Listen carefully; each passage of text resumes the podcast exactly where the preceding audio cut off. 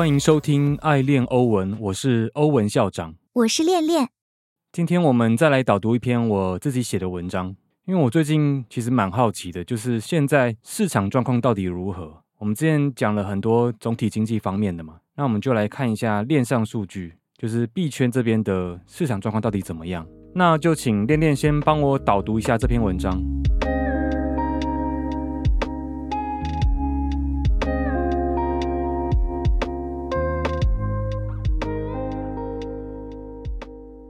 好的，欧文这篇文章用链上数据整理了最近的市场状况，图片相当多，建议各位点下方网址来观看。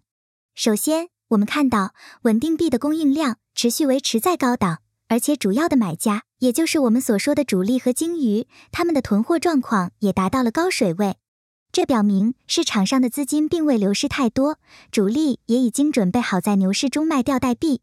其次，根据我们的底部指标。市场可能已经在去年底出现了底部讯号，暗示着市场可能已经进入了牛市初期。加上几个重要的牛熊周期指标，也显示我们在今年一月已经从熊市周期转换为牛市周期。然而，我们也需要考虑到全球的经济环境。目前就业市场和资金流动情况正在改善，但是全球经济仍然在下行。此外，虽然技术分析显示市场情绪已经翻转。但是市场的资金仍在观望中，并未积极参与交易。整体来说，目前的市场数据看起来是乐观的，但仍然有许多不确定因素存在。我们将继续观察，看看会不会有大事件来驱动市场情绪。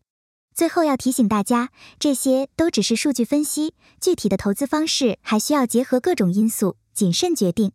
OK，这篇文章的内容其实可能会有一点复杂，因为链上数据应该很多人都不太熟悉。那我就稍微逐步讲解一下。文章一开始，我们是想要了解现在币圈的资金水位，就是到底现在币圈的钱到底有没有回流到传统金融？如果钱回流太多的话，就代表现在没有足够的资金去买币嘛。那要怎么样去观察呢？其实有个很好的东西，就是稳定币的供应量。因为一般人他们从法币进到币圈的时候，他们一开始都会先让法币换成稳定币。然后有需要的时候才会有稳定币再去购买一些他们想买的加密货币，所以有稳定币的供应量就可以知道，哎，现在币圈这边的资金水位到底是高还是低。而且有很多人，他们可能本来持有加密货币，他们要做避险的时候，他们不会直接出金成法币，他们会把它换成稳定币。第一张图其实就是稳定币的供应量嘛，那我们看到他们是在二零二二年五月的时候，它是稳定币的供应量是来到最高点。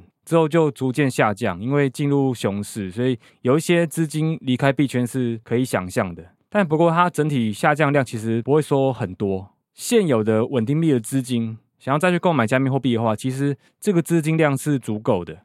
再来，我们就观察主力或是金鱼他们现在囤币的状况，因为主力跟金鱼他们的持有的资金量是很大的，他们通常都是分批买入、分批卖出。而且他们通常会在市况比较不好的时候，他们会慢慢的去囤币，等到牛市开始的时候，他们再分别获利了结。所以，我们来看主力或者说是长期持有者，他们现他们现在的囤币状况，就可以知道这些人他们是现在要准备再买入更多的比特币，或者是他们已经准备要把这些比特币给卖掉了。那从图三可以看到，二零二二年中跟二零二三年初就有两波下杀嘛。在那两波下杀的时候，其实可以看到主力他们已经购买了许多的比特币，然后把它储存到链上。那他们囤的币到底够不够呢？从图四可以看到，就是超过六个月以上的未移动代币，其实在之前就已经到了最高点，就是过往熊市的时候，大概都会囤到这么高的高点。那我们就会认为，六个月以上未移动代币，其实就是这些主力或是长期持有者他们所囤的货。所以他们囤货量体其实就已经足够了，他们可能要开始想要把这些币给卖掉了。那再来，我们看一下图五，它就是在讲一些比较著名的抄底讯号。那这些抄底讯号是怎么来的呢？就是因为我们知道链上数据的指标有超多种嘛，可能上百种，那就会有一些人他们会去研究某一些指标可能会有周期性，他们可能能够反映出，哎，现在是现在的比特币价值是低估了，或是它高估了。那如果在低估的时候我们去买入的话，通常胜率就很大嘛。那所以所谓的抄底指标就是这些指标，他们在过往的熊市，哎，都达到还蛮好的一个指标性。就是有碰到这些指标的话，就代表已经是足够的低点了。那我这边所用的三个指标，是我自己看一看，觉得过往的成绩还不错的指标，那把它综合拿来判断，分别是 CVDD、跟 Balanced Price、跟 Realized Price。那不过这些超级指标，它的最大问题就是它可能前几次熊市它的指标还蛮明显，那可是下一次不一定会这样子，所以说其实也要稍微观望一下。不过，就目前这三个指标来看的话，他们其实都有达到熊市底部的标准。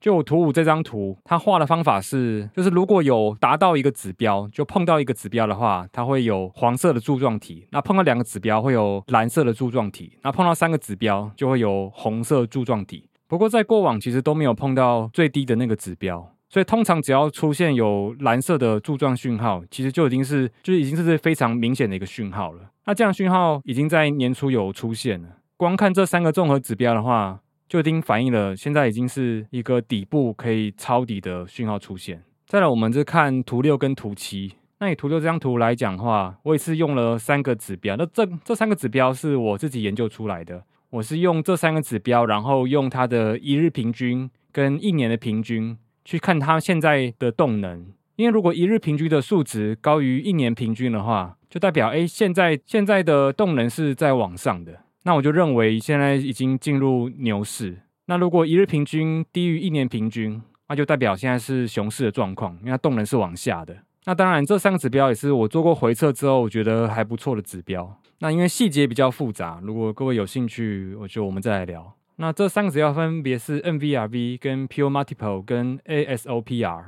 那 NVRV 它就是 BTC 它现在的现价去除以它的平均价格，那这就可以反映出它现在是否是被高估或是被低估。因为我们都会认为比特币的平均价格就是所有持有者他们购买的时候的价格，然后去做个平均这样子，那我们就认为这个价格应该是 BTC 它它应该有的价格。那如果市场价高于平均价格太多的话，我们就会我们就会觉得泡沫会有点严重。那一般来讲，市价都会高于平均价格啦，这这个这个蛮合理的。这个就跟这个就跟股票一样嘛，通常股价都会有一定的泡沫。那不过我们就可以用这样的比值去判断这个泡沫到底是大或者是小。那泡沫太大的话，我们就会觉得，哎，那它有可能回跌这样子。那下一个指标是 Pure Multiple。它是用矿工的获利能力，就是矿工他现在的收入来判断现在市场热度。因为市场越热的时候，你如果要做交易，你会你会塞给矿工更多的钱嘛？所以说，如果现在市场热度很高，或者是你非常想要交易的时候，那矿工的获利能力就会提高，那就可以用这样的指标去判断现在的市场是过热还是过冷。因为大家很 formal 的时候，其实市场就会过热嘛。那很 formal 的时候，其实就是泡沫很大的时候。再来下一个指标是 ASOPR。那这个就是在观看投机者他们持币的时间长短。投机者他们如果认为现在市况不好，随时可能下跌的话，他们就不敢持币持有的太长，就可能诶稍有获利啊就把币给卖掉了。他们不敢持有的太久。那反之，如果现在市况好，那投机者他们就愿意持有的币持有久一点，因为他们觉得诶持有久一点，它还是会继续上涨啊。那我卖掉干嘛？所以 ASOP 啊就可以反映投机者他们对于市场的一个心态。也就是说，可以反映整体市场的乐观或是悲观的情绪。所以用这三者的综合指标，我们就可以判断现在的市场是熊市或是牛市。那我们可以看到，其实，在二零二三年年初的时候，这样的趋势已经有个转变，现在已经进入牛市最一开始了。在图七的话，我是引用 Glassnode 他们官方自己做的一个熊市是否恢复的一个指标。那它综合了很多很多的东西，可能现在钱包地址的热度啊，或是其他很多 Lily Coco 的指标，把它把它综合起来。那详细的细节跟算法就可以去看一下 Glassnode 他们官方说明。那目前这个指标在前阵子它已经全数出现，就什么意思呢？所有的恢复讯号都已经达标了，就代表现在已经从熊市恢复了。那也就是所谓的进入牛市的最一开始嘛，所以我稍微做个整理，就以链上数据来看，币圈这边的资金并没有逃离太多，所以其实是有足够的购买力。再来就是主力或者说是长期持有者。他们其实现在囤货已经囤了还蛮多了，就已经达到过往熊市低点的标准了。然后一些抄底指标，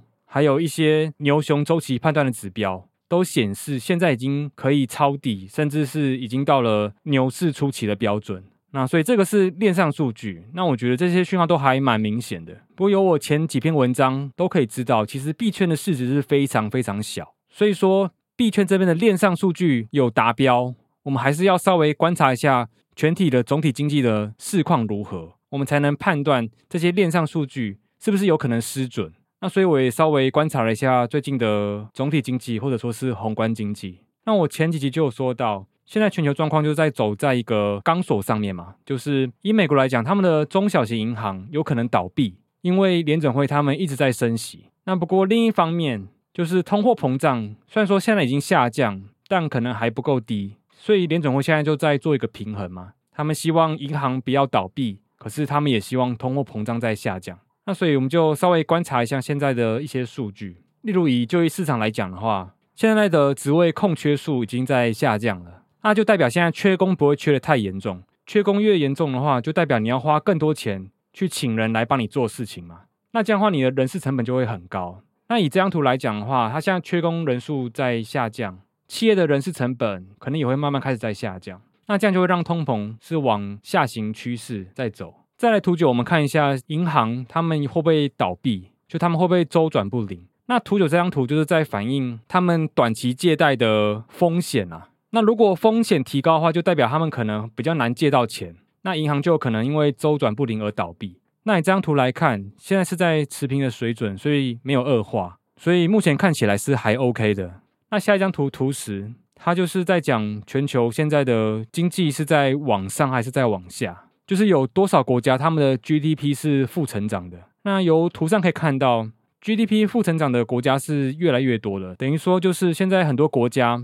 他们其实现在的经济状况并没有很好，所以趋势是向下。不过这也是在预料之内嘛。我们其实今年年初就会说，今年的经济状况不会太好。通常很多国家都会是负成长。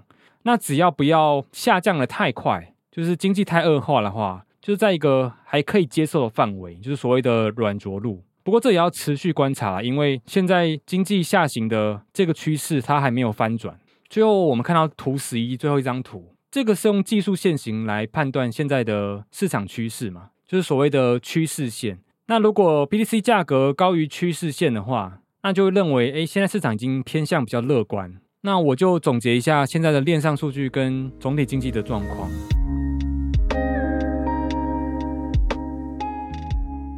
以链上数据来讲，他们现在牛市的讯号其实还蛮明确的，这很出乎我的意料之外。我完全没有想到。哎，原来现在的链上数据讯号这么的明显，就是已经进入牛市周期了。不过，以更大局观的总体经济这边来看的话，它现在是乐观，但还没有到很明确。现在的像例如就业市场啊，或是通膨，他们现在都是在下行，可是还没有到一个很安全的数值。另外，就是美国债务上限现在都还没有解决，债券的波动也会比较大一点。另外还有。中国他们现在的内需很强劲，所以看起来哎好像还不错。可是他们的外资很疲弱，因为现在很多外资根本不敢进到中国去做投资，所以中国的经济它也是个隐忧。那中国是一个非常强劲的一个经济体嘛，所以如果他们不好的话，也会让全球的复苏状况也会拖慢。再就是乌俄战争，乌俄战争其实现在一直都是持续不断的。那乌克兰其实是很大的粮食出口国嘛，那俄罗斯是很大的能源出口国。那他们一直在开战的话，对全球经济要复苏也会是有一个困难。那整体来说，就以数据面来讲的话，其实现在真的是有在筑底的感觉，甚至已经进入牛市初期的感觉。那可是，在体感上，在心情上，就会觉得好像还有很多的不太确定，很不稳定这样子。那不过，因为我自己对于数据是非常看重的，所以我用数据来帮忙我的判断。所以我认为现在已经有筑底的感觉了，所以我们心中都要存有一个黑天鹅。所以数据显示很乐观，我们也是要分批去投入。另外，我稍微分享一下看到的另外一篇好文章，就是 Vitalik 他所写的跟以太坊共识有关系的文章。那我们先请店店导读一下。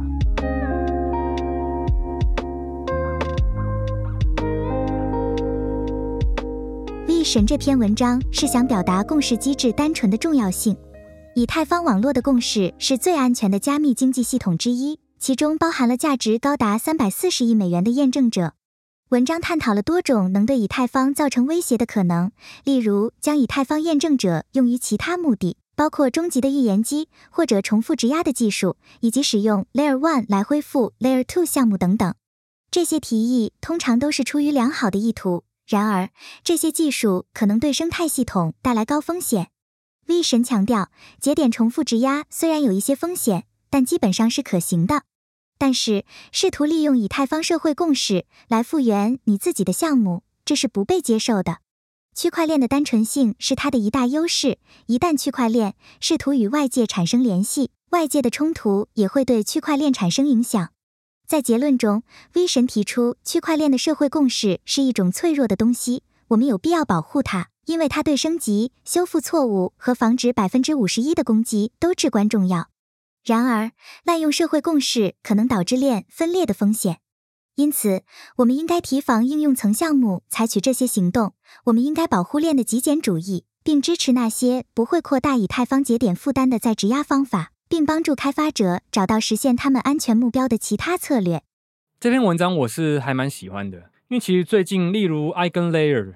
它还算是蛮红的嘛，EigenLayer 就是让以太坊的节点，他们可以额外去帮忙一些应用、一些 DApp 去做验证，等于说就是让这些应用他们的安全性可以跟最底层的以太坊来绑定，所以他们安全性就会拉到同样的 level、同样的层级。不过 Vitalik 他就讲到，例如刚刚讲的 EigenLayer 或是一些预言机，他们如果跟以太坊的节点绑定太深的话，这会给以太坊带来很大的风险。那里面其实举了很多很多种例子啊，它里面举了一些例子啊，列出来哦，可能是低风险，或是中风险，或是高风险。那我这边举个例好了，就其中有讲到，如果某一些项目，他们最后的安全机制是要靠以太坊的硬分叉的话，这样是非常高风险的。所谓的硬分叉，它就是让以太坊的节点，他们的软体去做升级，或是去做修改。那如果他们不做修改的话，这条链就不能够运作，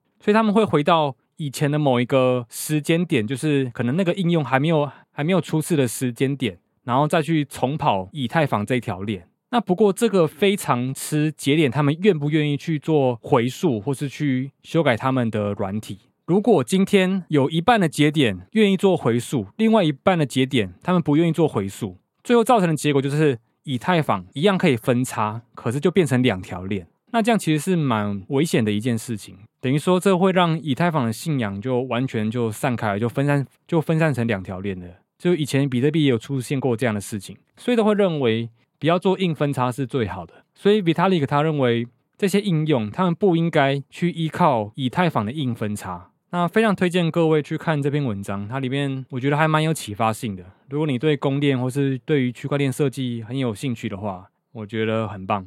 那最后提一下最近的新闻，就是 G7 他们现在在日本广岛举行。那除了 G7 的国家之外，其实还有其他一些重要国家也都来参加了。那 G7 它目前就会认为说是一个反中的一个团体，他们可能是要共共同去围堵中共。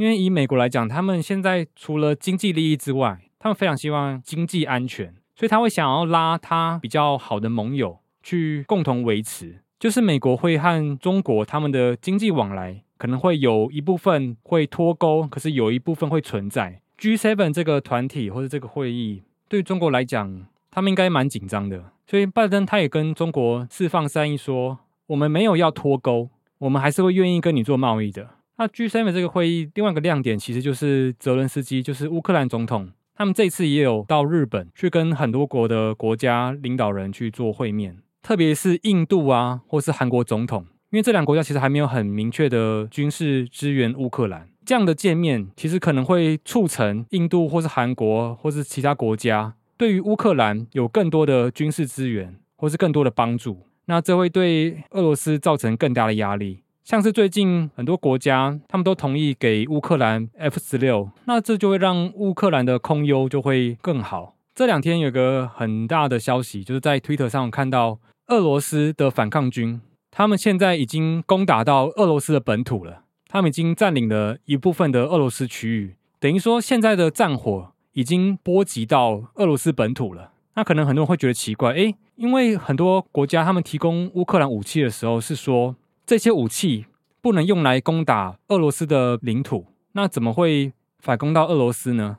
那他们说法是说。这些占领俄罗斯土地的这个军团，他们其实是俄罗斯自己人，就是俄罗斯的反抗军。那至于他们使用的武器，乌克兰的官方说法是说，这个是这个军团他们自己去买的。那当然，这个是很很 tricky 的地方嘛，就是到底到底是不是用乌克兰的武器？不过整体来说，这样的讯号对于普丁会是个压力。等于说，现在战火已经波及到俄罗斯本土。所以说，他们一定要有一部分兵力去做回守。虽然这个军团可能还不够大，没有办法跟俄罗斯的主要军力去做抗衡。不过，这也在新闻上或是在于国际上，对普丁来讲是一个蛮丢脸的一件事情。那我们就要观察普丁他们会不会有更大的动作，造成这样的战争进一步的升级。那今天的分享大概就到这边，希望对各位有帮助。其实我还蛮想问各位，就是我分享内容哪一些主题是各位比较想听的？例如，你比较想听跟区块链相关，或者是比较想听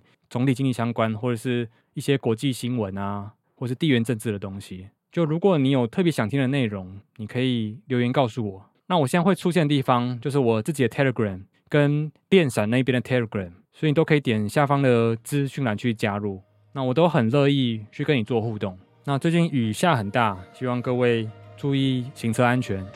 我们今天的节目就到这边。我是欧文校长，我是恋恋，我们下集再见。